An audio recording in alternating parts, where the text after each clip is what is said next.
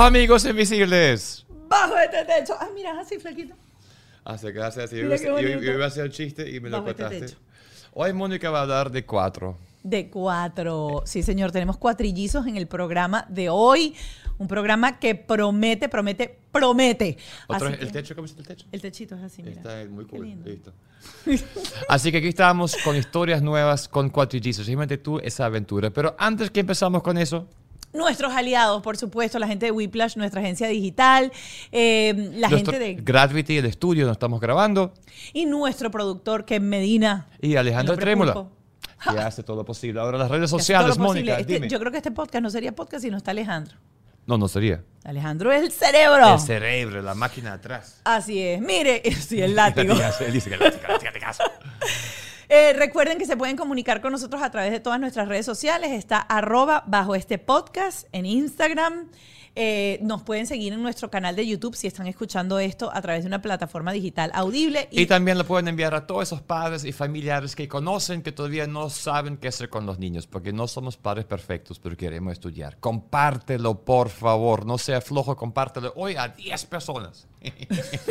y claro. suscríbanse al canal Claro. de YouTube, denle a la campanita Mira. si lo están viendo por YouTube. Estamos haciendo este podcast para cambiar el mundo, porque cuando hay mejores niños en el mundo, el mundo va a ser mejor. Y por eso inventamos también un programa de Patreon. Patreon está hecho un programa, una plataforma donde hay el curso real de ese podcast, donde hay un terapeuta que va a dar contenido exclusivo, donde vamos a dar herramientas, donde vamos a dar libros. Tiene un costo, 5 dólares al mes por todo el contenido. Ustedes entran y pueden ver todo el contenido que se ha publicado. Pero hace falta formarte. Amigo, amiga allá afuera. Tú no sabes qué hacer, yo tampoco. Por eso hay que pedir consejos. Pues tenemos eh, fantásticos psicoterapeutas profesionales que hablan directamente a qué tengo que hacer cuando el niño miente, qué tengo que hacer cuando el niño no sabe qué hacer en el colegio, en la cosa. Todos esos temas están adentro de su Patreon y a lo mejor en un capítulo que no has visto. Oh, hay capítulos súper buenos. Porque Pero vamos a compartir un poco los comentarios de la gente que nos ha escrito. Por ejemplo, Jessica Sánchez. Ella dice, gracias por ayudarnos de verdad. Qué importante poder tener estos espacios donde uno se va para adentro y se pregunta y tiene la voluntad de querer aprender. Para darle lo mejor que uno pueda a otro ser humano. Eh, y esos son nuestros hijos. Para, para, mm, es para hermanos menores, para sobrinos, para personitas que están cerca de uno. Eh, y la idea, como dice Jessica, es que nosotros en este, en este espacio buscamos y compartimos con ustedes nuestras experiencias, las experiencias de nuestros invitados y por supuesto lo que dicen los terapeutas. Jackie. Eso está refiriendo al capítulo cuando hablamos de los hombres, porque a los hombres le hace falta ver un programa porque el hombre no sabe qué hacer con niños tampoco. No es la mujer, es el hombre. Los hombres no saben qué hacer en la vida. Claro. Dice Jackie Rauch.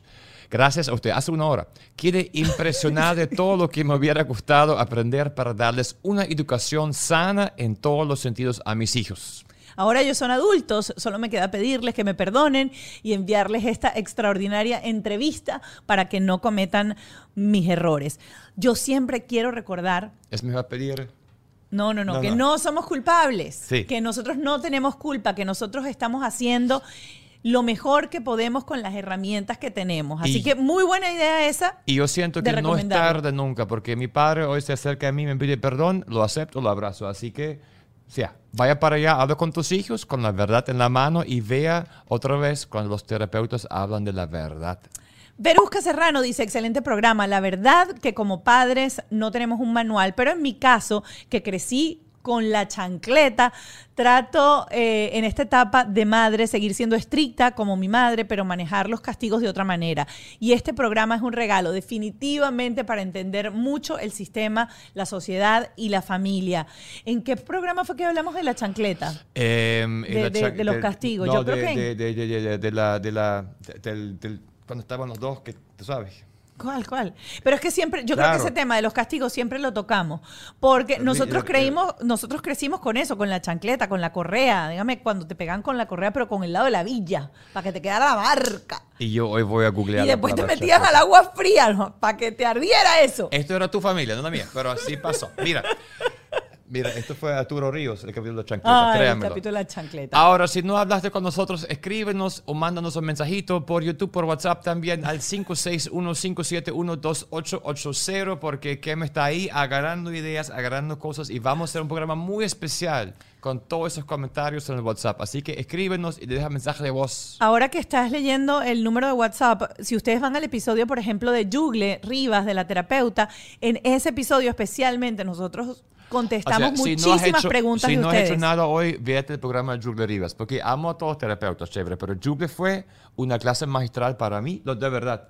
Que yo tuve que ver el podcast otra vez para entender todo lo que ella dijo, porque lo dijo tan tajante y tan preciso que yo sentí después del programa que muchas veces rodeamos la torta, no lo cambiamos, rodeamos, rodeamos, rodeamos, pero ella fue poquiti. Qué raros son los dichos alemanes. Bueno, ya listos para presentar a nuestra invitada. Yo le mando la torta. Rodeamos la torta. Pensé ¿qué que es? venezolano. Daniela Squategui, mejor conocida, conocida en redes como Mi Familia Fantástica, donde cuenta las aventuras de sus cuadrillizos. Así es, está Salma, está Santiago, está Avi y Alejandro. Tienen 10 años. Imagínense lo que es lidiar con cuatro personalidades, cuatro muchachos, cuatro niños, cuatro gustos distintos, pero todos nacieron el mismo día a la misma hora. No saben lo que yo gocé haciendo preguntas a una mujer con cuadrillizos. Vamos. Bueno, vamos a estar hablando obviamente de los desafíos de un embarazo múltiple. eh, y bueno, hubo muchas cosas porque hubo divorcio en, en estos 10 años, hubo la entrada de la pareja nueva, o sea, hay una infinidad de temas que vamos a disfrutar en este episodio, no vamos a dar más vueltas, los invitamos a que entren. Bajo este techo. no sería, no sería, no sería- Claro, que te sientas mira, contento. el Sí. Insta. Mira, Sí, hay me una, haciendo hay sí, una sí, que sí. se llama Instapot. No la quiero. Es Ya, eso sí la quiero. pero yo Ok, no quiero estamos la- listos. ¿Tú usas la Magamix?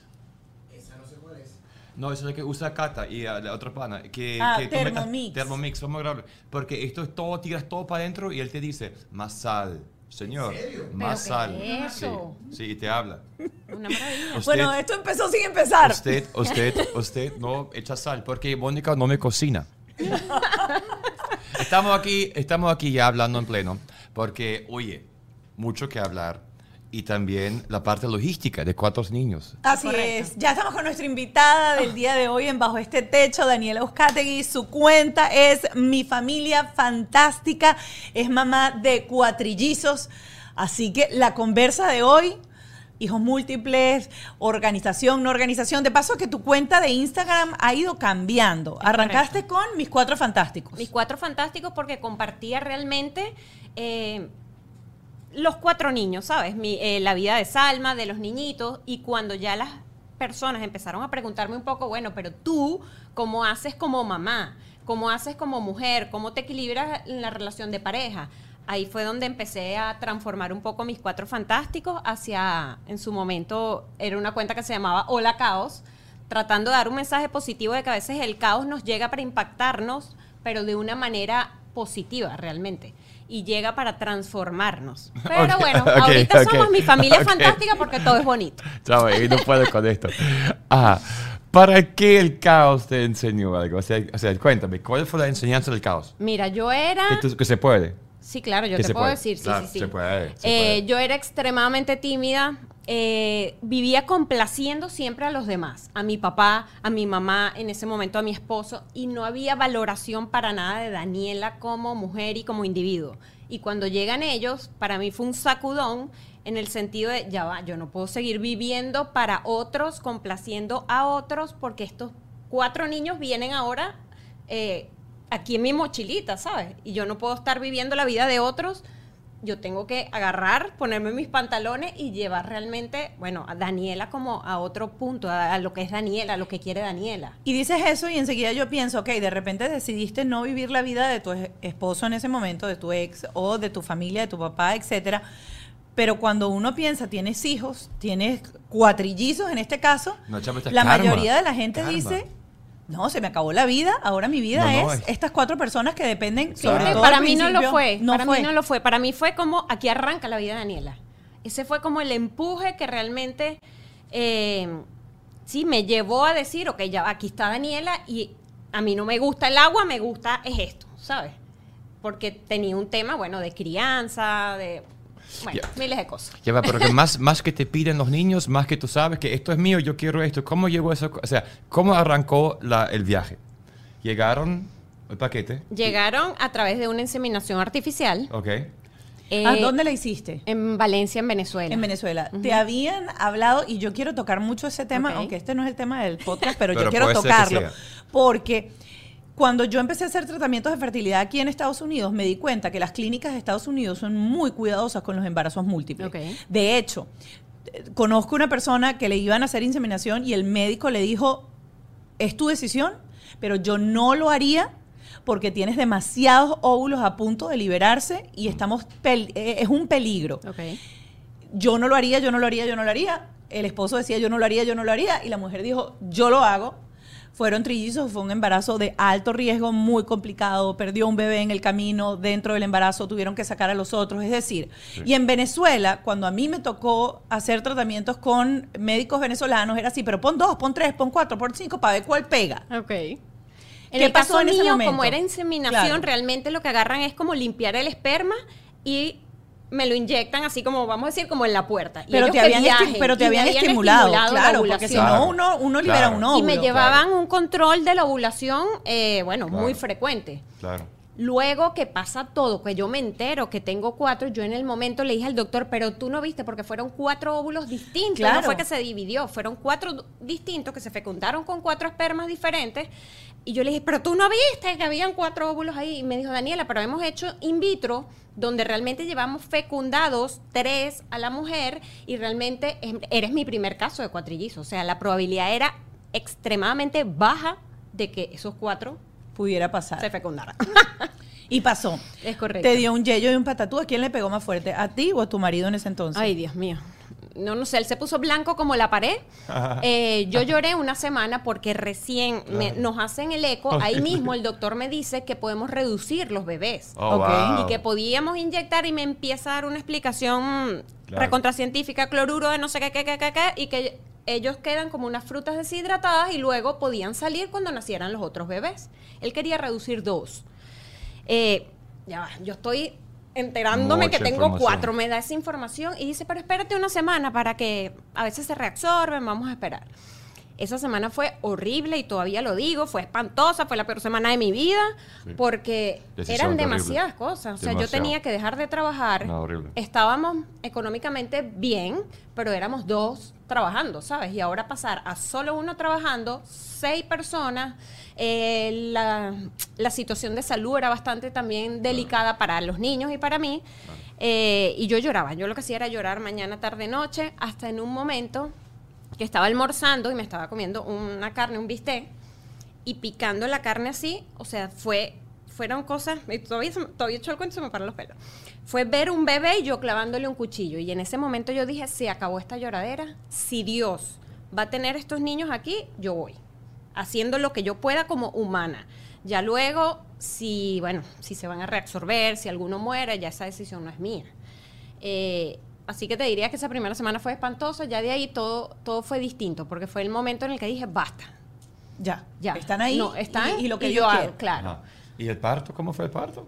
Fue cesárea, fue una Claro. cesárea de emergencia. Claro, porque ya- Eh, a 31 semanas se reventó una de las bolsas y nada, llegué allá, los vi en la noche, realmente ellos nacieron en la mañana, 7 de la Pero mañana en últimas promedio. semanas estabas en la cama. ¿Estabas en la cama? No, a mí me hicieron, estuve en cama cuando me hicieron, me cosieron el cuello del útero, eh, como a la semana 15, y ahí sí estuve en cama. Realmente el doctor me pidió era que estuviera en casa, tranquila, no preparaba ni un sándwich, pero bueno, tranquila, no tenía que estar acostada. Esa semana previa a que nacieran, que yo no sabía que iban a nacer, eh, por supuesto porque fue todo eh, a destiempo, yo sí me sentí muy mal. Y yo dije, yo no sé cómo voy a aguantar un mes así, porque era una acidez que me, pero me quemaba todo el cuerpo por dentro, ya no podía dormir. Y bueno, y literal, a una semana me paré en la noche, fui a hacer pipí y ahí rash. Rompiste fuente, Sí. se rompió una bolsa. Sí. Y ahí parto y cesárea y, te- y Cesárea, después en el hospital eh, eran los cuatro llegando. Los vi en y- la noche, Ajá. nacieron a como a las 7 de la mañana más o menos, sí. y los vine viendo como a las 9 de la noche. Eh, bueno, todos en cuidados intensivos. Claro. Para mí eran hermosos cuando yo los vi, mamá, son bellísimos. Y después que le muestro la foto a mi mamá, claro, pasa el tiempo y que, "Ma- Daniela, pero yo, pero mamá, o sea, Eso por supuesto, eran, lo vemos bello, claro, pero- eran ratoncitos, ojones, uno era, parecía un monito, ay, Dios mío, peludo, pero bueno, eh, pasaron mil y una en cuidados intensivos. Eh, los podíamos visitar tres veces al- en el día, en horas específicas. Eh, de los, eran ¿Con qué seis los alimentaban? con leche Tú materna. sacabas leche Yo- materna de- y sa- apenas, apenas yo me recuperé un poco de la cesárea, me empecé a sacar leche materna cada tres horas. Ok. Pero cantidad. Bueno, lo que me salía cuatro. en ese momento, Claro, pero es que, pero es tienes que que ahí, le daban, ahí le daban onzas. Con una Ah, inyectadora era como una onza, Ah, media sí. onza, sí. Wow. Y ya después, em, bueno, ya después sí, cuando, claro, mientras tú te vas estimulando, estimulando, yo llegaba a sacar 12 onzas en la mañana. Eh, y bueno, iba cambiando, por supuesto, la demanda de ellos en cuanto a la leche materna, ¿no? Eh, y ahí en cuidados intensivos, bueno, fueron de todo. Fueron miles de cosas. A veces llegábamos, eran seis camitas, seis, eh, sí, camas de cuidados intensivos, cuatro eran nuestras. Claro. Y a veces llegábamos y suspendían la visita porque había un niño que estaba mal y claro, ahí no te dan información, las enfermeras están corriendo, los médicos también. De verdad, esos momentos sí eran bien ay, angustiantes porque, bueno, ¿sabes? Cuatro eran nuestros. Y, Claro. Y, y suspendieron la visita porque algún bebé de los seis que estaban ahí estaba mal. Eh, ¿Sentiste alguna vez en esos momentos arrepentimiento, culpa? Jamás. Este, no, nada, Jamás. Jamás. nada. Y hoy en día, bueno, desde que Salma también, una de mis niñas tiene una parálisis cerebral, eh, desde que supe eso hasta ahorita no ha habido ni un instante en mi vida en que yo me haya arrepentido, ni, ni me he sentido culpable, ni nada. Yo siento que di humanamente todo lo que yo podía. eh, todo lo que el doctor decía, ponte de cabeza a cabeza, come alcachofa, que no me gustan, me comía las alcachofas, o sea, todo. Y definitivamente yo creo que Dios me premió y me dijo, ¿sabes qué? Esto, te voy a regalar estos cuatro milagros porque para mí son un regalo de Dios. Miedo, y, y te hago estas preguntas porque quizás si tú pasaste por algún momento de eso, también vas a tener la manera en que llevaste ese, ese pequeño camino para sentir hoy lo que sientes. Y quizás hay alguien que hoy en día está en la espera de embarazo múltiple Correcto. o tiene niños en terapia intensiva ahorita o está escuchando esto y dice, alguien más está pasando exactamente por la misma situación que estoy yo. Y sí pasa. Sí llega la calma en algún momento, sí Correcto. ves la luz en algún momento, porque cuando uno está de repente inmerso, hay dos tipos de personas. Hay las personas que son súper optimistas y se cargan de energía y encuentran en el caos la vía de la reestructuración para salir adelante y hay gente que sencillamente por una cosa biológica se, se, se sienten mal, se deprimen, se, se culpabilizan y eso obviamente ayuda mucho cuando hay un testimonio de alguien que te dice, tranquila, es, es negro el panorama, yo sé que es gris y uno dice, ¿cómo voy a salir de esto? Pero sí se sale. Es correcto. Y o sea, y día- lloré, por supuesto, Claro. por supuesto Claro, lloraba y me podía dar angustia en algún momento, pero arrepentimiento, culpa, o eso jamás. ¿Y llegaste a Estados Unidos cuándo? ¿Hace cuánto? Eh, siete años. ¿Y ahora Ya tienen- vinimos con ya ellos grandecitos. ¿Ellos tienen cuántos años ahorita? ¿Las niñas? Diez, van Diez. casi para once. Casi para 11. Sí. Entonces, cuéntanos esos primeros meses en la casa con los gritos, con las cosas allá, allá. o sea, allá. chiquitos. Ok, Chiquitico. ok.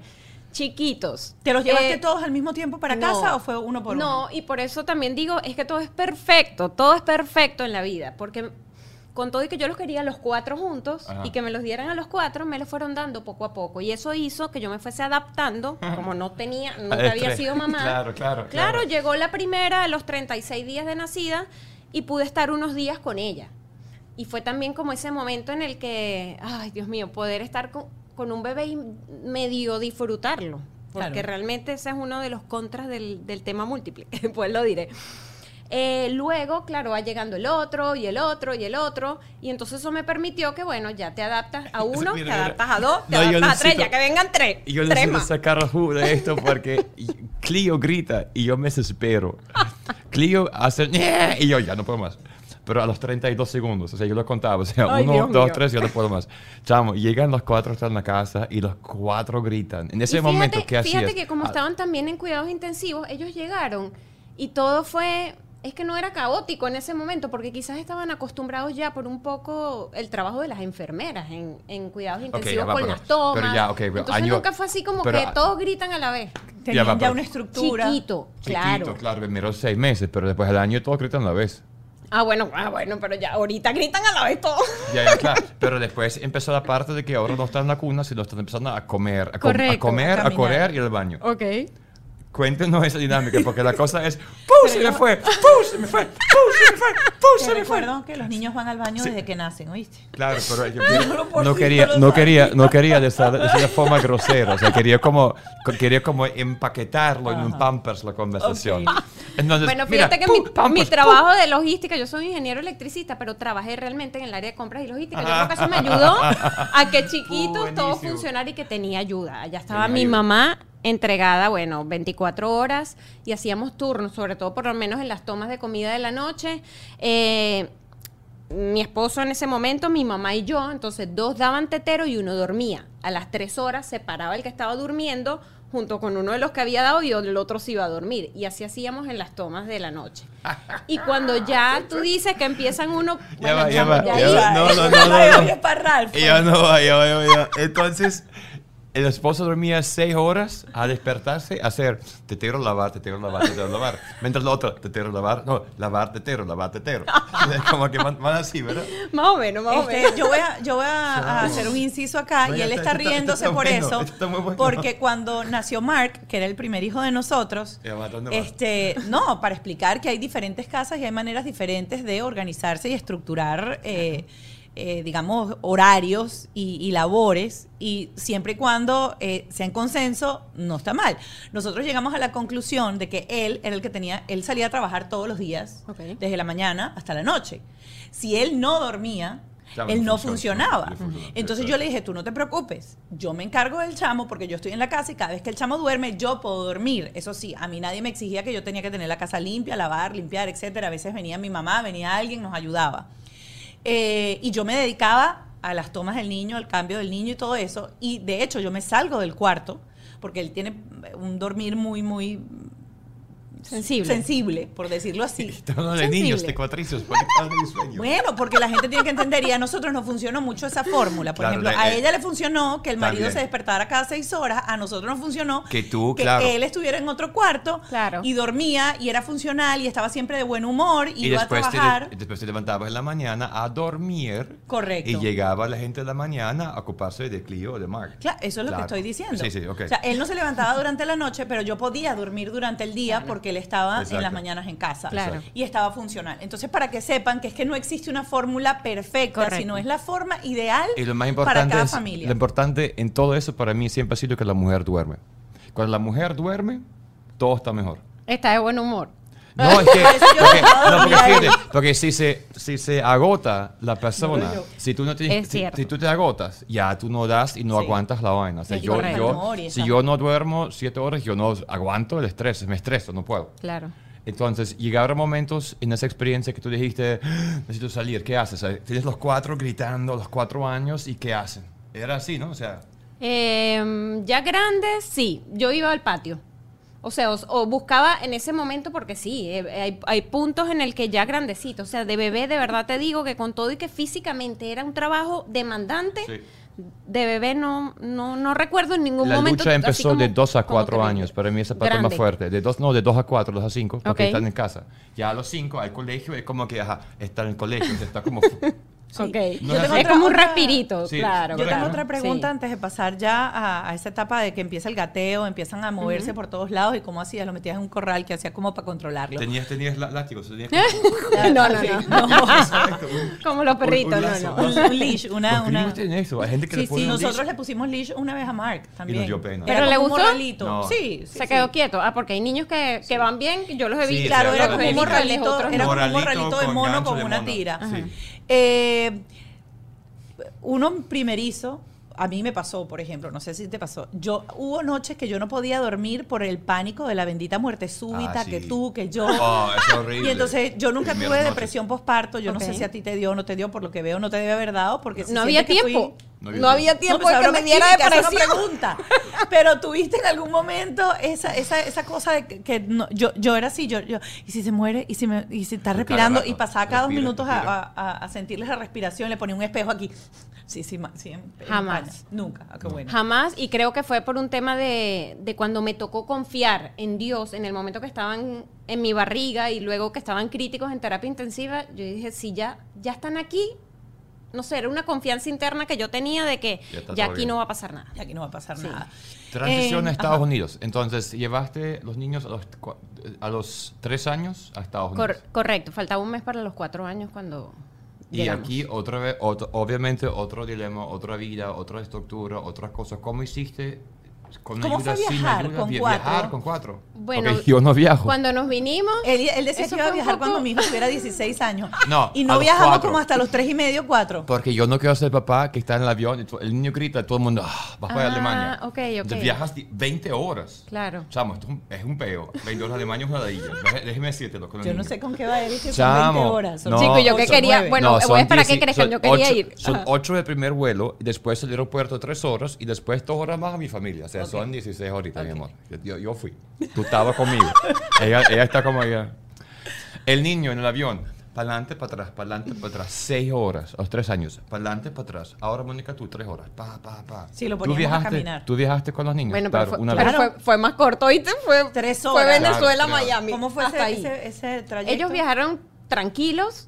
Eh, ya nosotros habíamos hecho viajes para acá porque a Salma la traíamos a un programa de terapias intensivas, entonces probablemente, digo yo, que se habrán como, como acostumbrado, o sea, no había mayor problema. Eh, sí, en el aeropuerto es que para mí era estresante porque cuando te ven con dos coches de morocho y todos los niños chiquitos, eh, es- llama como mucho la atención. Y yo, que no soy artista como tú y que no estaba acostumbrada a que todo el mundo me estuviese mirando y todo el mundo pendiente de mí, mira, yo sudaba. Pero de verdad era sudar así del estrés de que la gente me miraba, entonces se acercaban, querían tocarlo a los niños porque les, claro, les Claro. parecía como un Son fenómeno. cuatro, claro. Son cuatro, claro. Sí, y a mí por un lado me daba rabia, pero por otro lado también entendía que si yo en mi vida veía cuatrillizos, veía los míos y ya, pero no había visto a nadie, Claro. ¿sabes? Eh, pero esa parte como del aeropuerto era para mí como lo más ¿No se te complejo cuando viajaba. ¿Cómo hacías para controlarlo? No, porque los los en el amarraba. coche, en el ah, coche. siempre coche. No, si Sí. soltabas de uno en uno, porque también hay que bajarlos del coche para que se Y a muevan. veces, ah bueno, pero de, pero así como de a par, ¿sabes? Ok. Era en ese momento con mi esposo, entonces él agarraba uno y yo otra. Había una Abby, porque Abby es bien Abby, particular. Esa niña a veces agarraba así el, el arnés del coche cuando estaba histérica y esos eran como los momentos críticos. ¿Qué en el avión no. ¿Qué hacías cuando ella le daba ese ataque con el arnés y se vuelven como Linda Blair? Porque Como, es una cosa sí, horrible. O sea, se, se arqueaba en el. Yo no sabía cómo lograba hacer. Yo el- lo tengo en casa, yo lo sé, yo lo sé.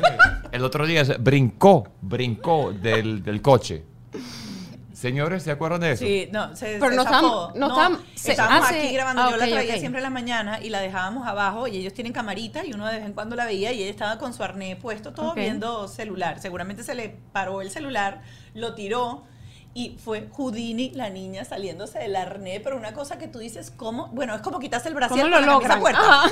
Con la camisa puesta. Así hizo ella. Ella se quitó el sostén con la camisa puesta, se montó en la parte de atrás del coche y el coche se fue para atrás. Y cuando vimos ya el golpe, ya bajamos aquella cosa del sangrero, la broma, pero todo, todo está bien. Pero está bien, Está gracias a bien. Dios. Son de goma, son de No, goma. mira, en esos momentos que Abby se ponía así, eh, para mí era terrible. O sea, yo me, me entraba como, como ataque, trataba de calmarla porque está el, ella puesta así, todo el mundo mirándonos por el fenómeno de los cuatro y yo tratando en ese momento de calmar a Abby. O ¿Te sea, de verdad pena? no era fácil. ¿Te da sí, a la mí, gente? sí. En ese momento sí, ya ahorita no me importa nada, pero ¿Qué te provocaba? En ¿Qué ese momento hacía? me daba pena. No, yo al principio, mamita, mamita, pero Abby, mami, y claro, y no la quería qué sacar porque los demás, para mí era así como, ya va, la voy a sacar a ella, a ella arma un berrinche y la saco, entonces los demás también se van a poner a llorar. Claro. Para que saquen. Eso es lo que yo ¿Qué sentía. hacen las otras tres cuando una grita? ¿Todos se ponen a gritar o miran para allá y dicen porque estás gritando? ¿Qué hacen? Ahorita, ahorita, Ajá. grandes, dices No, no, tú. de chiquito. Sí, porque todavía gritan. Ok. ¿De chiquito qué hacen? Ah, de chiquito. No, ellos miraban así como. ¿Y de, o sea, como que no pasa grande? nada. Ay, de grande. De grande, eh, algunos ignoran, otros empiezan a gritar más que la otra para que se calle. Eh, ahorita, ahorita es más fuerte. De cuando Ahorita está es más, más fuerte. Sí, sí, sí. ¿Por qué es más fuerte? Háblanos de eso. ¿Por qué es más fuerte ahorita? Porque ya ahorita tienen, ¿sabes? Ya ahorita saben lo que quiero y lo que no quiero. Chiquito, tú los manipulas, Claro. tú los llevas, tú los mueves, tú los... Tú Aquí no. todo, sí. Aquí, y más también quizás mi manera de ser, a mí me gusta escucharlos y yo les hablo mucho. Entonces yo no soy de... ¡Que te calles! que No soy tan, vamos a decir, como impositiva sería la palabra, Ajá. creo. ¿Y a ti te criaron así? No. ¿O tu mamá era, te comes no, eso porque te lo puse porque te lo digo yo? Es correcto. Yo creo que mi, a veces mi manera de educar viene como, como consecuencia de lo que yo viví, de que fueron muy sobreprotectores conmigo, muy exigentes. O sea, yo sacaba un 17 y era terrible. O sea, yo era una niña de A, bueno, en- de allá de 20, 19. em, Sabes, que era como perfecta y lo que te dije que yo, entonces, claro, los complacía probablemente por esa misma opresión. Claro. Y entonces, ¿Y eres como yo sé lo que sí, como yo sé lo que sufrí, eh, eso no es lo que yo quiero para mis hijos, ¿sabes? Y no porque mis papás lo hicieron mal, ellos lo hicieron y hoy, hoy después de mucho trabajo interno, ya se los logro decir y les digo, sé que hicieron lo mejor que pudieron con la información que ustedes tenían de niños, con sus crianzas, eh, pero yo necesitaba romper ese molde con mis hijos. ¿Y cuál es la cosa que tú dices, por qué lo digo yo? Ahí sí te entra tu papá, tu mamá. ¿Cuál es la cosa que dice que hasta ahí llegué yo? ¿Por qué lo digo yo? Chicos, no le he dicho porque lo digo yo. Pueden hacer lo que quieren. No, no, no, no, no. Pero yo les explico mucho y les hablo. Y si puede haber consecuencias de que digo, no tienen tal cosa, que es lo que les gusta, el momento de la hora de televisión que tienen diaria, que, que- que eso es lo que más les gusta, realmente, la hora de televisión diaria. Tienen una hora de televisión diaria. Sí. Pero eso vino un poco. Tienen- Ahí tengo que darle el reconocimiento a Juan, a mi novio, porque ahorita que están grandes con el tema del colegio, él es el que es un poco más militar en la casa. ¿Y cuánto tiempo tienen devices? ¿Tienen teléfono? ¿Tienen otro? No, no tienen teléfono Tab- todavía. tablets tampoco. Tienen 10 años. Tienen tablets, ¿Y cuánto pero tiempo eh, tablets? la utilizan una hora al día entre semana. Y Ya los es fines de una- semana libre. Y es una hora televisión más una hora tablet. No, no, una hora de televisión en la tablet. Oh, ok. Una hora de En televisión la total. Y el fin de semana libre. Sí, ya es más relajado, juegan videojuegos que les gustan a los varones. Claro. Eh, ya ahí sí no, pero por lo menos entre semana para poder llevar un poco el tema del colegio. eh, A no. eso vamos a entrar ahorita y, y enfocarnos sobre todo en la tu realidad de ahora que tienen 10 años. Lo único que quiero eh, tocar antes de pasar a ese punto es, ¿cuándo te enteras eh, que Salma eh, tenía, tiene parálisis cerebral?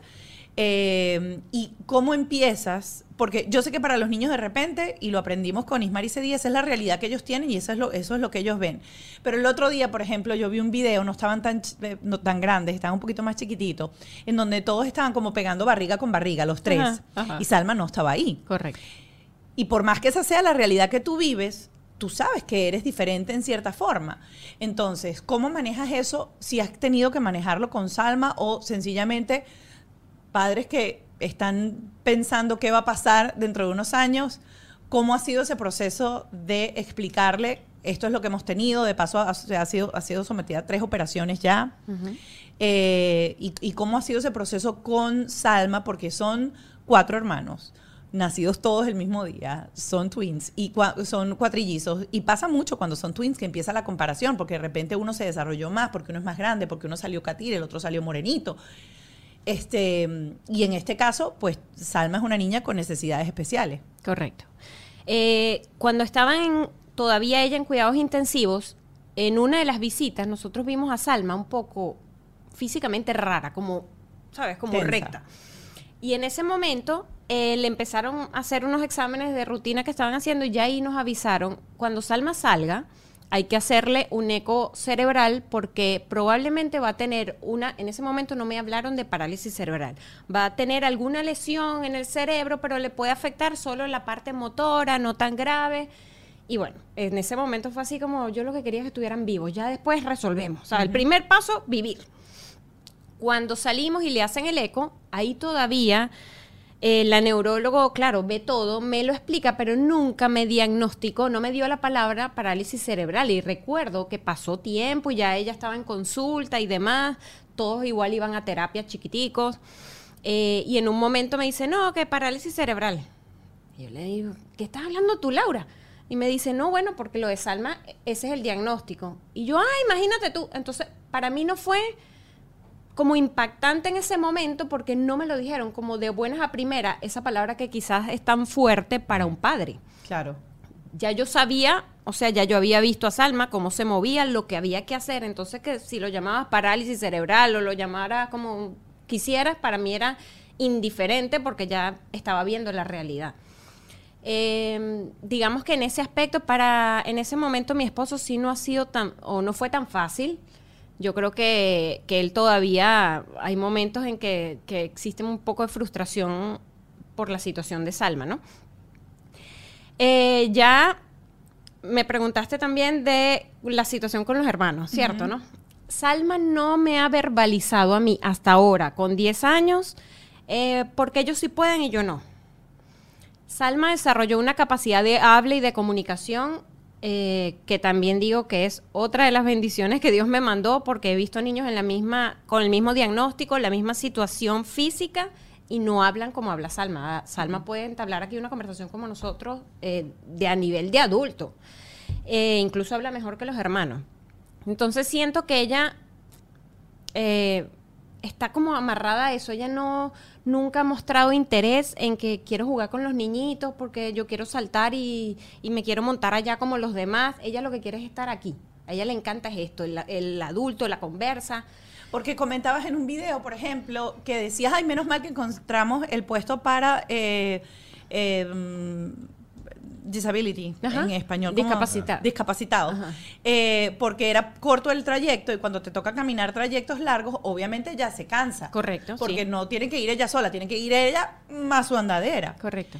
Eh, y en ningún momento, di- o sea, sientes esa cosa de que ellos sí van corriendo más rápido y yo tengo que de paso car- a cargar con este armatro, pedazo de armatoste de, de- metal que me tiene que acompañar. Ella se puede quejar de lo suyo. Ok. Pero no, no, existe la compara. comparación. Qué como bueno. que con mis hermanos sí, yo no. A diferencia de los hermanos.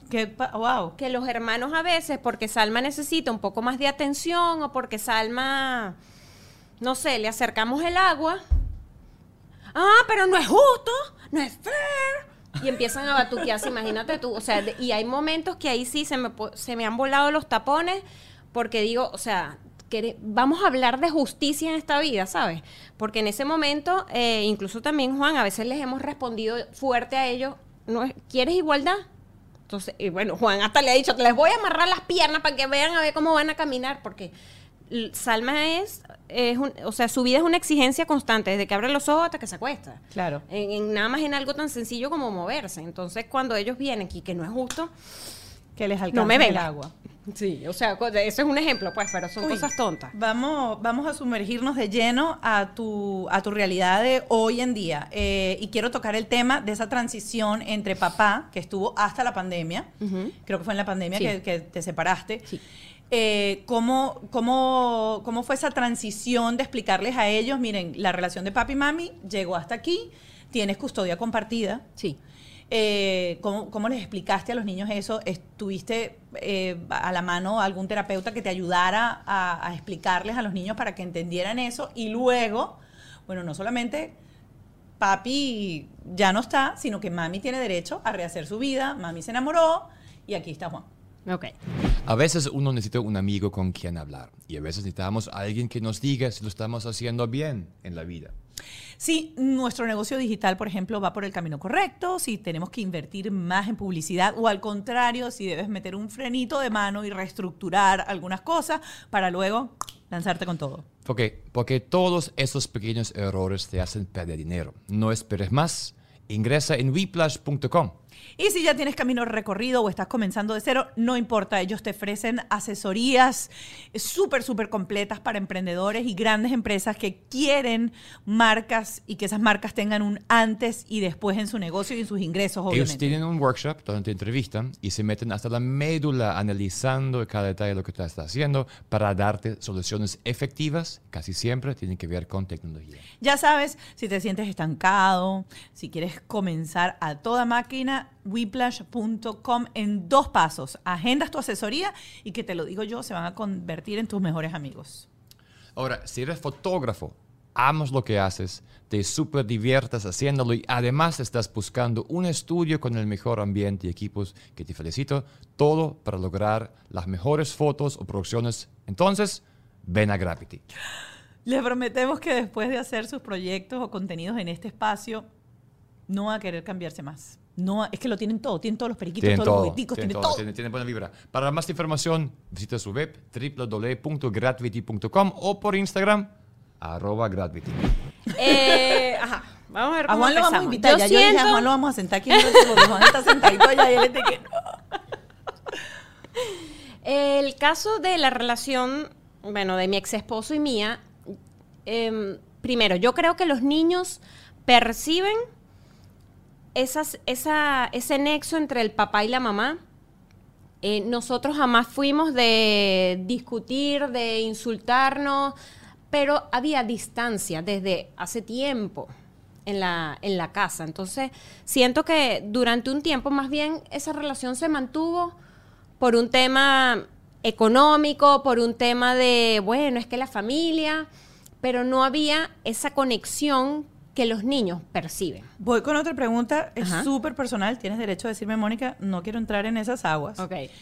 Pero yo siento como mujer, como pareja, y nosotros lo hemos conversado en algunos momentos, que cuando a nosotros nos llega la maternidad y nos convertimos en madre, a veces el hombre, que la gran mayoría no tiene ese eh, eh, sentido maternal y aquella devoción por criar a los hijos, darle comer, bañarlos, etcétera, sienten que al llegar el niño existe cierto desplazamiento de la pareja y muchas parejas se quejan de que desde que la mujer es mamá se perdió el tiempo de cuando éramos pareja, de cuando éramos novios. Ok. Quiero nada más imaginarme el panorama cuando no llegó uno, llegaron Llegaron cuatro. cuatro a la misma vez. Claro. En el caso mío específico de mi relación, ya, ya esta relación estaba un poco fracturada antes de los niños. Ok. Y hubo un tema en el que, bueno, ya como que la- lo que, sabes, uno está casado, ya trabajaste, ahora deberían venir niños. Y yo ahorita miro y digo, bueno, todo es perfecto, pero en ese momento, si lo quieres ver, no, no teníamos que estar buscando niños porque esa relación no estaba completamente bien. Eh, claro, nacen los niños y en ese momento fue trabajar en equipo. Ok. Sí trabajábamos en equipo, eh, pero como pareja el espacio era extremadamente, o sea, era muy poquito. Claro. Y tampoco quizás buscábamos, nosotros por cómo venía la relación, tampoco quizás buscábamos como disfrutar ese poquito que podía existir, ¿me explico? Porque es un trabajo y yo quiero eso decírselo a la gente. Uno tiene que ponerlo en agenda Sí. y yo creo que es importante verlo así eh, y, y nosotros lo hemos conversado mucho porque a veces el día a día entre nuestros trabajos normales habituales, porque las parejas de hoy en día por lo general trabajan mamá y papá, más el trabajo que hay dentro de casa con los niños, con las responsabilidades del hogar. Tiene que buscarse el momento en donde mamá y papá vuelven a tener conexión de lo que eran antes de la llegada del niño. Te estás riendo internamente. ¿Qué pasó? ¿Por qué, por qué esa carita, mi amor? Yo estoy aquí Pero di que sí, escuchándote. que es bueno. Sí, mi amor. Sí, mi amor. Ay, No, Dios. Este, este es ella, no de nosotros. Mi amor, pero a veces uno. ella, No, no, no, no, no, no, no. Esto es bajo este techo. Nosotros, este- ellos entran al techo de nosotros y nosotros compartimos nuestro. Sí, Mira, chama, así la van a dejar. Así que el hombre, primero dos años, que le haría a los niños. Porque los niños gritan, lloran, no, no, no es chévere.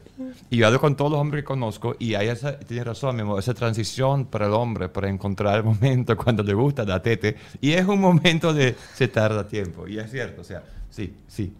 Ajá. Entonces, cuando. Entonces, sí hubo, hubo esa. Claro, entonces ya luego, bueno, que pasa el tiempo Claro, y... pero hoy en día, ¿qué haces? Hay date night. O sea, ¿cómo hicieron? Hacen date night. La- Mira, suegro, tú, los cuatro, yo me voy con Juan. ¿Pero cómo haces? No, pero es que Pero ahorita, tienen custodia compartida. Claro, cada 15 días él se los Ah. lleva los fines de semana y entre semana él va, los busca a los niños al soccer, los lleva. eh, y si necesito, porque, Claro. porque no sé, vamos a un concierto y yo le pido el favor porque tenemos hoy en día y todo sucedió y ahora que lo miro, claro, todo, todo está bien. En un momento sí entra en colapso, pero todo sucedió de la forma adecuada para que hoy en día nos llevemos bien.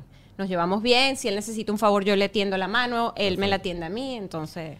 Ajá, entonces eh, llega la pandemia, encerrados todo el mundo dentro de una misma casa. Bueno, con todo y eso, él, él salía a trabajar. Ok. Él todavía estaba trabajando, eh, pero fue el momento en el que yo, no sé, o sea, yo no sé si fue la energía de la pandemia o qué, pero fue que dije, no más. O sea, de verdad no podemos seguir así porque esto no está bien. Los niños perciben. Perciben que algo está esta- claro. Claro. Eh, y en un momento conversamos, eh, no era fácil, ¿sabes? Cada quien tiene sus sus patrones, cada quien, hay gente que dice, bueno, no importa cómo sea, pero vamos a Hasta estar que la hasta muerte que la muerte nos separe. Eh, hay un tema, como les había comentado hace ratico también, bueno, de económico, sostener Claro. dos casas es difícil porque yo, Claro. con la situación de los cuatro y Salma, eh, para mí es complejo trabajar en un horario definido, ¿no? Eh, y en ese momento, bueno, lo conversamos un poco, vamos a buscar en- a ese punto, él estaba un poco renuente realmente más por, por cuestión de dinero que otra cosa. Y yo dije, no sé cómo, yo no sé cómo, y así han funcionado varias cosas en mi vida, no sé cómo, pero esto se va a dar. Eh, empezamos a buscar y ahí, eh, bueno, él, él verbalizaba a veces un poco hacia los niños, y eso a mí sí me molestaba mucho. Y respirabas, Eh, contabas hasta tres. Sí, y bueno, y también se lo decía. O sea, Claro. yo también se lo decía a él aparte, pero siento que hay cosas que los niños no tienen por qué saber ni enterarse. O sea, tú les vas a comunicar las cosas de determinada manera, de acuerdo a la edad que tienen, sin decir eh, mentira, pero de una manera eh, adecuada a su edad. Entonces venían momentos como que sí, porque pronto, pronto estamos en dos casas. Y co- comentarios así como... Y entonces, claro, los niños era así como... Yo trataba de hablar con ellos muy sutil, ay no, y como, que- como que no le hicieran caso a lo que estaba diciendo el papá, ¿no? Pero ya en el momento que, claro, ya ellos vinieron, cuando yo me siento con los niños, ya, ya ellos habían escuchado varias veces como que del papá que ya él no iba a vivir ahí. Ok.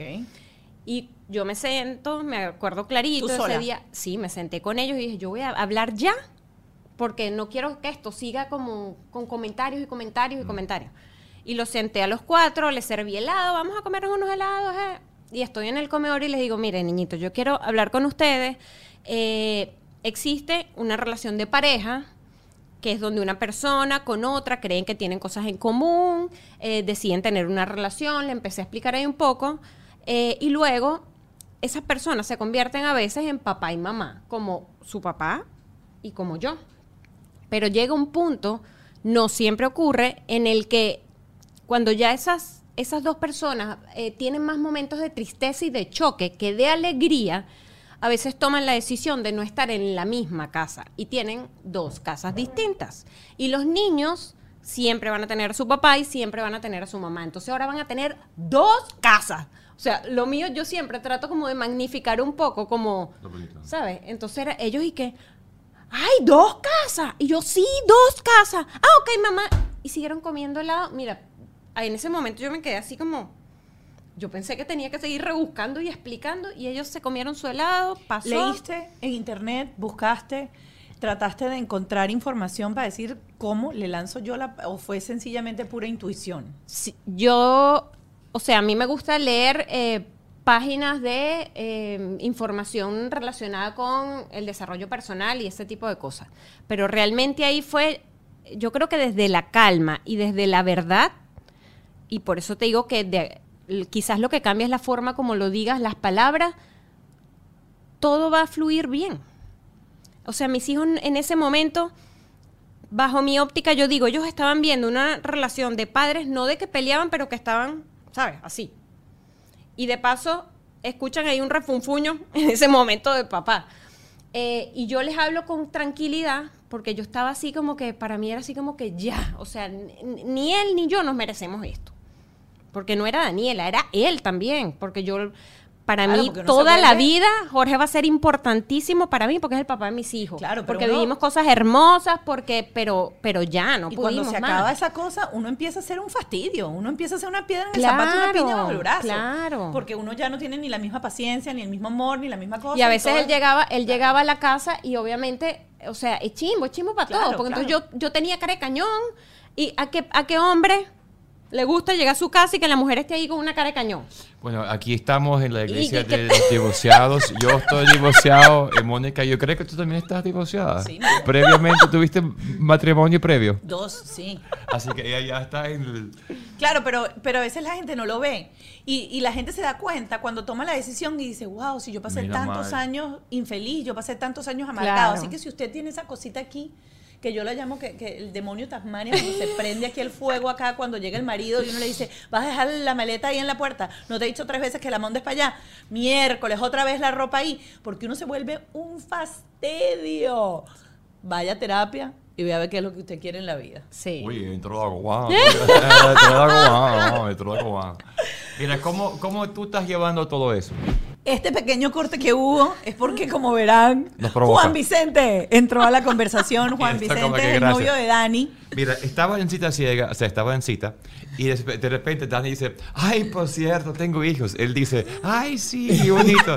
Sí, no es uno, son dos. Ay, qué bien. ¿Qué, qué, qué hiciste cuando te dijeron que no, yo tengo varios? Si supieras que yo la conocí a ella, bueno, ella va frecuenta el gimnasio donde yo trabajo y entonces la conocí en una, en una clase. Ah, mira, mucho gusto, tal, como conozco un cliente cualquiera.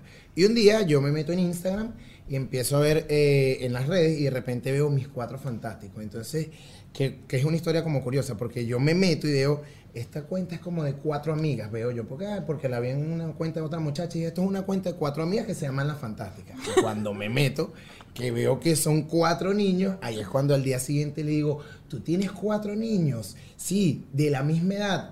Y no se crean, hasta yo he hecho preguntas tontas como, ¿y cumplen el mismo día? Y, y así como, o sea, ¿en qué momento nos perdimos en la conversación? Que son cosas que con, Claro. con el Claro. tiempo ya las voy puliendo, que ok, Juan piensa eso antes de preguntarlo. Pero nada, ahí...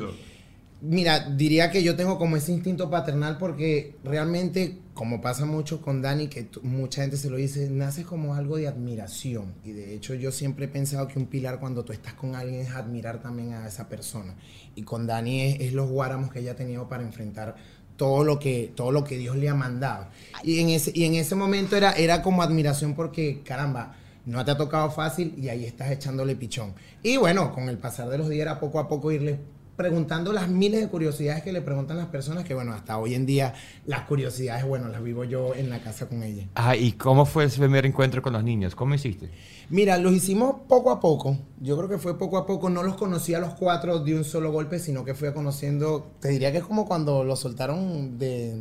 De De cuidado cuidado intensivo, intensivo. realmente, ¿verdad? Creo Uno que conoció a las niñas primero. Conocí a las niñas fuimos- primero. Y, Y, sí corrió la voz entre ellas. Mira, mira. Ahí está, ahí está. No, pero fíjate que el día, la primera vez que los vi a los cuatro juntos, conjuntamente con Daniela, eh, una de ellas sí le dijo, le dijo a su mamá que tenía rato que no la veía, quizás con el brillo en los ojos que Ah. lo veía en ese momento conmigo. Esa vez que lo dijo fue así como. ¿sabes? Porque en ese momento yo era simplemente un amigo Un de su amigo. Un amigo. ¿Pero momento- habías presentado alguna otra vez a otro amigo o era No, primera vez que mamá no, tenía un no. amigo? Primera vez, primera vez que tenía. Quiero, quiero hacer la los 10 salvedad años que Juan tiene una hija también, o sea que tampoco Ah, es que. Juan venía de Ah, cero, ya, listo, ya, ya, listo, ya él listo. tenía por ¿Y lo tu menos hija una tiene cuántos? Mi hija cumple siete este año. Perfecto. Siete perfecto. años. No se han conocido. No, No, no, no. porque es que cuando yo me fui de Venezuela, mi hija tenía un año y medio. Ok. Y no, no se ha conocido. Bueno, obviamente ese para mí es el momento como que sería mi plena felicidad cuando estén los cinco completos conjuntamente conmigo. Y antes de seguir y tocar este tema de, de la entrada de, de Juan a, a la vida de los cuatro fantásticos y a tu familia fantástica, eh, yo no puedo dejar de aprovechar que estás aquí y conversar un poco acerca de ese papá a distancia, porque eso le pasa a muchos padres. Yo trabajo de paso con, con muchas familias cubanas y las familias cubanas, por el problema del país, también tienen ese distanciamiento. Muchos padres se van a buscar futuro, a tratar de traerse a las familias y cuando pasa eso puede pasar miles de cosas. Eh, y son padres a distancia. Y los padres a distancia hay dos tipos. El padre a distancia que está presente y el padre a distancia que se va diluyendo poco a poco, poco a poco, poco a poco, hasta que uno dice, yo tenía un papá. Claro. Ella, eh, bueno, el padre a distancia, lo que yo le digo a todo el mundo, lo más difícil es ver crecer a tu hijo por una pantalla, porque realmente eso es lo que está pasando. Pero hay maneras, porque por ejemplo un día yo me senté con ella y entonces ella me dijo, vamos a pintar. Y entonces yo vi que ella empezó a pintar y ahí mismo yo agarré. Y es como encontrar las actividades que ella está haciendo en aquel lado para yo hacerlas también de este lado. Cuando yo me ahorita por ejemplo me dice, vamos a ver televisión. Y aunque parezca soso, porque ella está allá y yo estoy aquí, para ella es el ver televisión juntos. Juntos, y claro. entonces ella me dice a mí, ¿puedes poner en tu cámara el televisor? y yo duro todo ese rato allí apuntando el televisor. Pero es como, y, eh, lo cool es que como ella no me está viendo, yo sí la veo a ella, yo veo como todas las caras que ella pone mientras estamos viendo los dos mismos la misma cosa. Y bueno, desde el día uno, porque bueno, mi hija no fue planificada, pero desde el día uno también fue, también se ha hecho lloradita, todas sus cosas, los nervios, porque bueno, ser papá no viene con un manual.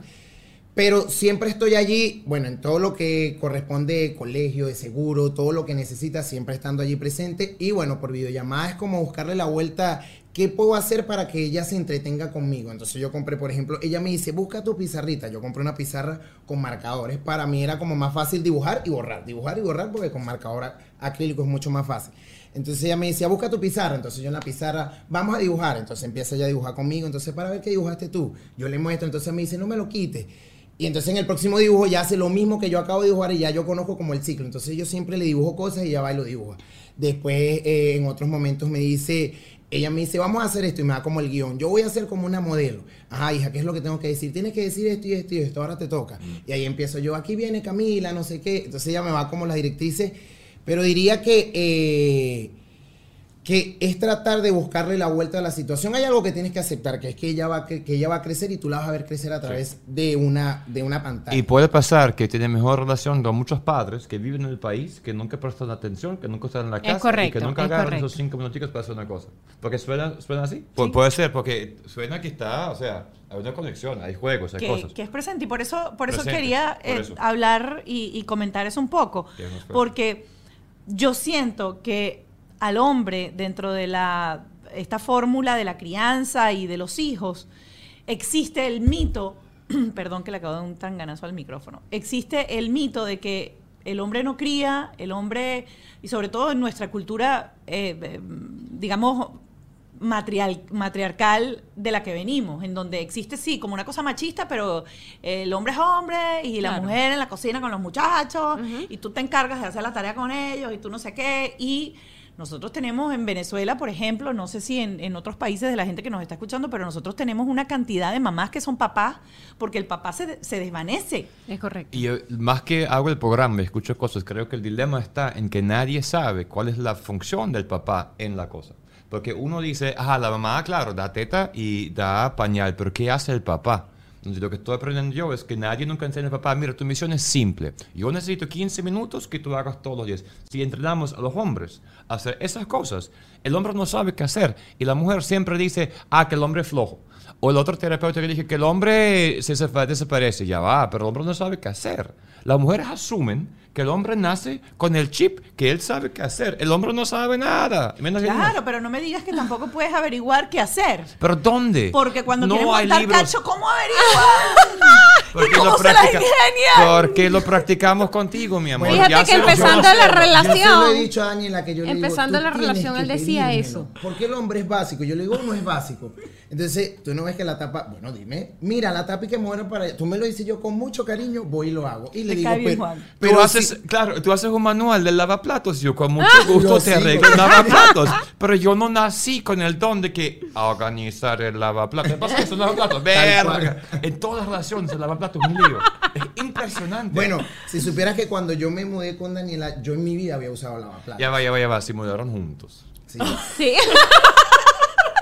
¿Cómo fue eso? en voluntad propia. No, bueno, Claro. creo que creo que nos fuimos compenetrando Claro. más y la dinámica se iba a volver, se iba a volver que en, en efecto fácil se iba a volver más fácil si yo vivía dentro de ella. Entonces, Y como háblanos- compartían ya mucho los niñitos con él, él a Ah. veces le decían, ay, pero ¿por qué te vas? O sea, ellos mismos eran Claro, los que muy- los eh, que no les gustaba, como que Juan ya, ah, bueno, ya es la hora de irse, bye. Ah, ¿Hubo alguna vez la pregunta, eh, ajá, Juan está aquí en la casa, mi papá, mi papá, Juan, Juan, mi papá, alguno de los niños tuvo algo con eso o fue un fluir tan poco a poco que ellos asimilaron ya, esta es mi nueva realidad, mami está feliz, está contenta. Yo creo que ellos asimilaron esa realidad así poco a poco porque también su papá consiguió una muchacha Ok. que que también yo digo, gracias a Dios, hasta yo la conocía de antes, o Qué sea, bueno. la conocía de años, eh, porque habíamos coincidido en algunas reuniones. Y entonces conozco hasta su familia. Y para mí fue así como que, ¡oh! Perfecto. Porque ya yo sé que- con quién están mis hijos, Claro. ¿sabes? Entonces ellos vieron todo, se dio todo como en simultáneo. Y para ellos fue así como, ok, mi papá tiene a su pareja, siempre le hemos dejado claro, o bueno, por lo menos yo se lo he dicho, de que su papá es su papá, de aquí hasta que se mueran. Claro. Que yo soy su mamá, que Claudia es una persona, la, la pareja de, de mi ex esposo, que es una persona que está ahí, pareja de su papá, acompañándola, que obviamente le tiene mucho cariño, que hay que respetar, que hay que cuidar, igualito que a Juan, pero ellos los tratan como Juan, Claudia y su papá y su mamá. Somos su papá y Su su papá y mamá, su mamá. ¿sabes? La pregunta que tengo desde Ajá. hace una hora. ¿Cuál? ¿Cómo cocinas para los cinco? Hace- ¿Quién cocina? ¿Tú Bueno, cocinas? si Bueno, supiera- eso no es siempre, es a No, no siempre, pero- Ah, bueno. bueno, de hecho, Pero es, es todo el tiempo. yo creo que lo, van a decir, entonces ganó el lo- loto, el loto. lo más importante es ser un equipo, que a veces yo se lo decía a Daniela, es como que a veces, ay, mira, yo la, tú estás haciendo eso para ayudarla, y a veces yo le decía, yo estoy haciendo esto es para ganar tiempo contigo, porque si yo hago esto, lo que a ti te toca hacer te toca menos, y entonces tengo como más tiempo de Daniela libre que Daniela mamá haciendo cosas. Y ese es como que el punto casi siempre que te ayudo, sobre todo es para poder tener tiempo contigo solo de parejas. Y bueno, ahora que tiene un montón de cosas encima. Creo que lo más difícil de no es solamente cocinar, que sino, sino que como son cuatro, cada uno tiene gustos distintos. Entonces a uno le gusta el huevo con sal, a otro no le gusta el huevo con sal, a uno le gusta la arepa dura, a otra le gusta la arepa suave. Entonces ya ahí, eso realmente es lo más difícil, porque meter cuatro arepas, tú metes cuatro, pero tienes que sacar una a los cinco, otra a los diez, otra a los quince, porque entonces si esta está muy tostada, esa no me la como. Ajá, y no hacen en esta casa, se come lo que hay y ya está. Eso es lo que hay, eso es lo que No, se preparó yo- hoy para todo el mundo. O sea, mi ex esposo dice, pero es que en tu casa se cocina como en un menú, porque en la casa de papá, si es así, esto es lo que hay, se lo comen, esté duro, quemado, lo que sea, como yo soy un poco más... yo hago... En yo mi trato casa de también hacer es más flexible. Eso, si, si te gusta la arepa No sé. blandita Bueno, y no, al él es otro más flexible, tostada... yo no. Él es más flexible, yo no. Ah, ¿En serio? Tu mamá es cocina gourmet todas las noches. Bueno, mi mamá cocina gourmet todas Y las noches, que pero no quiere es que... este, quiere lo otro y ajá. pero- ajá. Bueno, pero no mi mamá, ponte tú, porque mi mamá de paso le hace unas ensaladas que sí con mango, con brócoli, con no sé qué. Y mi mamá le hace unas cosas que yo hay que, Cocina o yo le pongo tres brócolis, sal y limón, cómaselo. Eso es lo que hay. Tu mamá cocina muy rico. ¿Estás ganando puntos con la suegra? No, pues, ella no, sí lo ve, pero Suegrimillas le dicen por ahí. Y le va a decir, suegra, vea ese momento en el podcast. Eh, pero sí, yo soy un poco de esto es lo que hay, porque a veces me dices que ese arroz no me gusta tanto el sabor, pero ese es el arroz que hay y ese es el arroz que usted se come. Claro, ok. Es el que se cocina Pero, hoy. por ejemplo, yo lo que, lo que hago y digo, pero ¿por qué? Si a uno le gusta la arepa blandita y al otro le gusta tostada y no me está generando un trabajo mayor, ¿qué me cuesta darle la arepa blandita a uno y tostada al otro? Claro, y yo entiendo. Ahora, O hay sea, no es de momentos- que a uno le voy a hacer arepa, al otro pasta, al otro... Ok, ca- No. Mi pregunta es, puede pasar porque somos seres humanos, metiste las arepas, ¿verdad? Sacaste una Ah, a los ok. cinco y la otra se te pasó y te quedó crujiente y se la pusiste ahí y el niño te forma tremenda pataleta porque la arepa no está dura y yo digo, mi amor, hoy me equivoqué, esa es la arepa Ah, que hay, correcto, te la correcto. comes. Tal cual, sí, sí, sí, sí. Me ha, pasado, me ha pasado eso y literal les digo, ok, intenté y no pude. Aquí está la arepa y se la come. Ajá, O sea, cuando empieza- tú se lo dices desde... Y empieza a veces el tantrum, la pataleta, etcétera, porque hay que recordar que eso lo aprendimos con Jugle, el lóbulo frontal de los niños y la amígdala se descontrola. Y es una cosa neuro de la neurociencia, o sea, no es que el niño le dio la pataleta y quiere la pataleta, sino que existe un desbalance en su cerebro. ¿Qué haces en esos momentos con 10 años cuando entran en crisis? Porque de paso son crisis preadolescentes. ¿Cómo son? ¿Cómo son sus personalidades? Tienes el dramático que dice el peor día de mi vida. Salma. sí. Salma. Y también el mejor día de su vida también. ¿eh? Las dos cosas, las dos cosas suceden. ¿Cómo, Sí. ¿Cómo haces en esos Mira, momentos? Yo diría que ahí hay, hay dos Danielas, ¿no? Todo depende en el centro y en, la calma en la que tú estés. Porque han habido momentos, que es la mayoría, yo trato de hablar, como les comenté hace rato, de explicar, de decir, y bueno, si ya yo te expliqué, listo, y tú quieres seguir con tu berrinche, sigue, yo me volteo y me voy. Como han habido momentos, y obviamente somos humanos todos, que si yo estoy con una preocupación en la cabeza, me siento mal o algo que me tiene alterada internamente, obviamente también he pegado mis gritos de que, pero se acabó. Y es tal cosa y punto. Y ahí, cuando alzo la voz, obviamente todo el mundo se queda como quieto. Mira, Juan, Pero- cuando tú ves a Daniela convertirse en esa otra Daniela de se acabó, ¿qué dices tú? Bueno, justamente ella me lo ha recalcado, porque a veces somos una, un equipo. Y entonces cuando yo llego y hay caos, yo no, que ella me lo ha dicho ella mismo, tú no puedes traer más caos. Tú tienes como que yo estoy viendo que aquí hay un rollo encendido, tengo que tratar de calmar la situación de como, te, echa para allá. Déjame a mí, tal. Ajá, ¿qué pasó aquí, tal? Y ha pasado viceversa, que ya llegué y estoy yo, pero no se puede. Entonces, como, sé yo cuando veo ahí es como, ya va, que hay que ponerle pausa a este, a este, a este rollo porque ahí siento que es como que lo que me toca a mí porque yo soy la otra parte de los adultos que está allí. Y ella me lo ha recalcado porque sí ha pasado que hay fuego y vengo yo con más fuego antes porque a veces ve, Que se nos humanos. escapa de la mano. claro. Uno también se frustra como caramba, no estás viendo que tu mamá está de esta manera y tú también te vas a poner así y le pongo más ¿Y te han dicho alguna vez tú no eres mi papá? No me digas eso que tú no eres mi papá.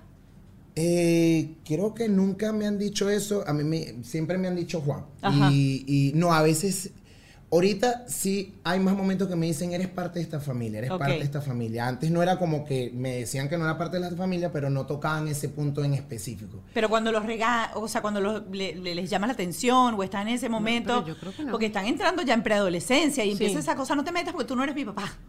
No, no ha, Creo no ha que salido. nunca se han puesto así de, de esa No. manera, gracias a Dios. No sé si. No sé si mi se- papá no lo hace ojalá así. Mi ojalá papá que no ven el eso. podcast, Mónica, porque estás Bueno. tirando cosas. Ojalá que. Un podcast para adultos. Bueno, mira, ese tema de que mi papá o mi mamá sí lo hacen mucho en casa del papá. Ok.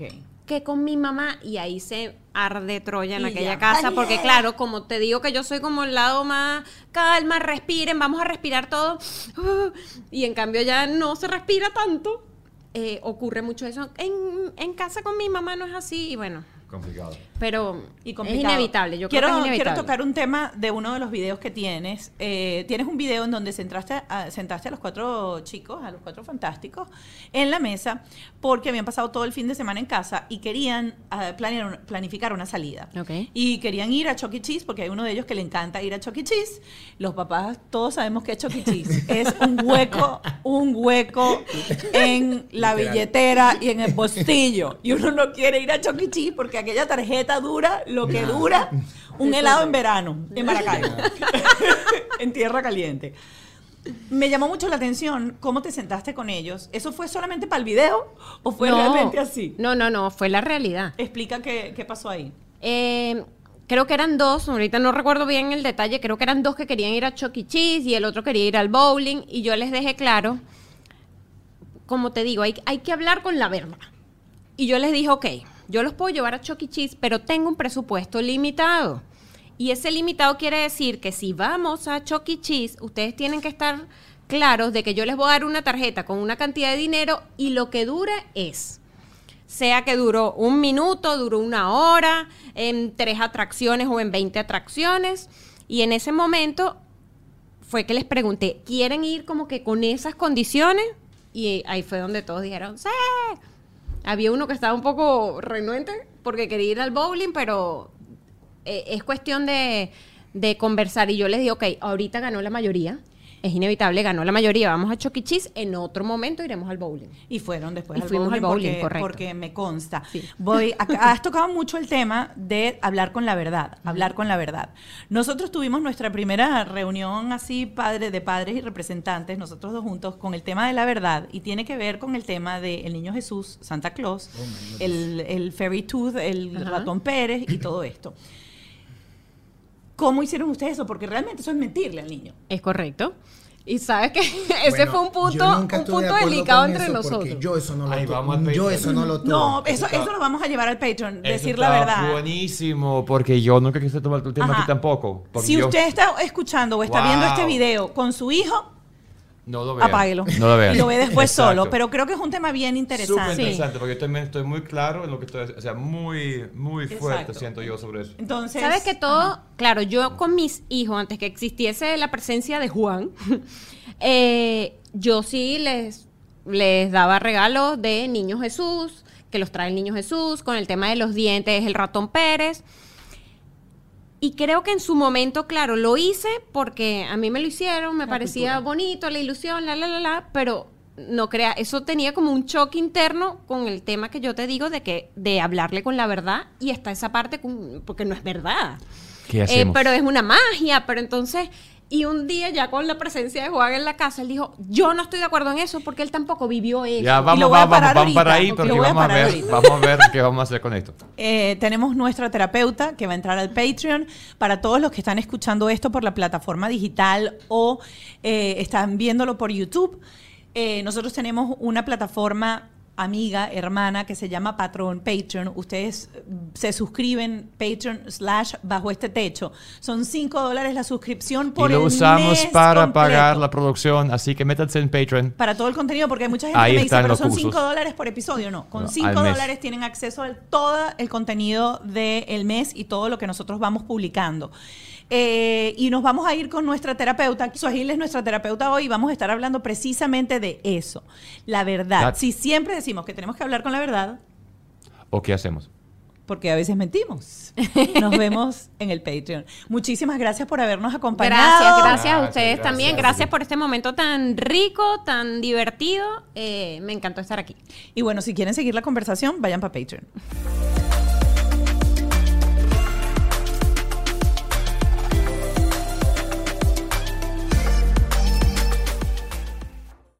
¿Estás listo para convertir tus mejores ideas en un negocio en línea exitoso? Te presentamos Shopify. Tal vez no lo sabías, pero nuestro podcast More Than Mamis es un negocio y lo empezamos por supuesto para desahogarnos y hablar sobre la maternidad, no para convertirnos en expertas de ventas y del e-commerce. Así que sí, necesitábamos ayuda para vender nuestro merch y poner en marcha nuestra tienda. ¿Y cómo suena con Shopify?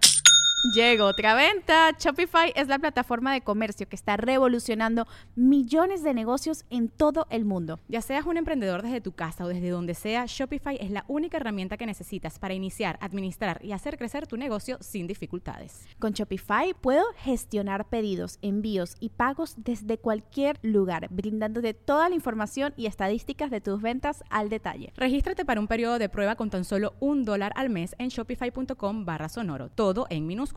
Ve a shopify.com barra sonoro para llevar tu negocio al siguiente nivel. Shopify.com barra sonoro. With Lucky Land slots, you can get lucky just about anywhere. Dearly beloved, we are gathered here today to. Has anyone seen the bride and groom? Sorry, sorry, we're here. We were getting lucky in the limo and we lost track of time.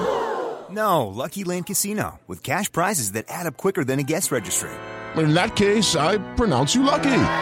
Play for free at LuckyLandSlots.com. Daily bonuses are waiting. No purchase necessary. Void where prohibited by law. 18 plus. Terms and conditions apply. See website for details.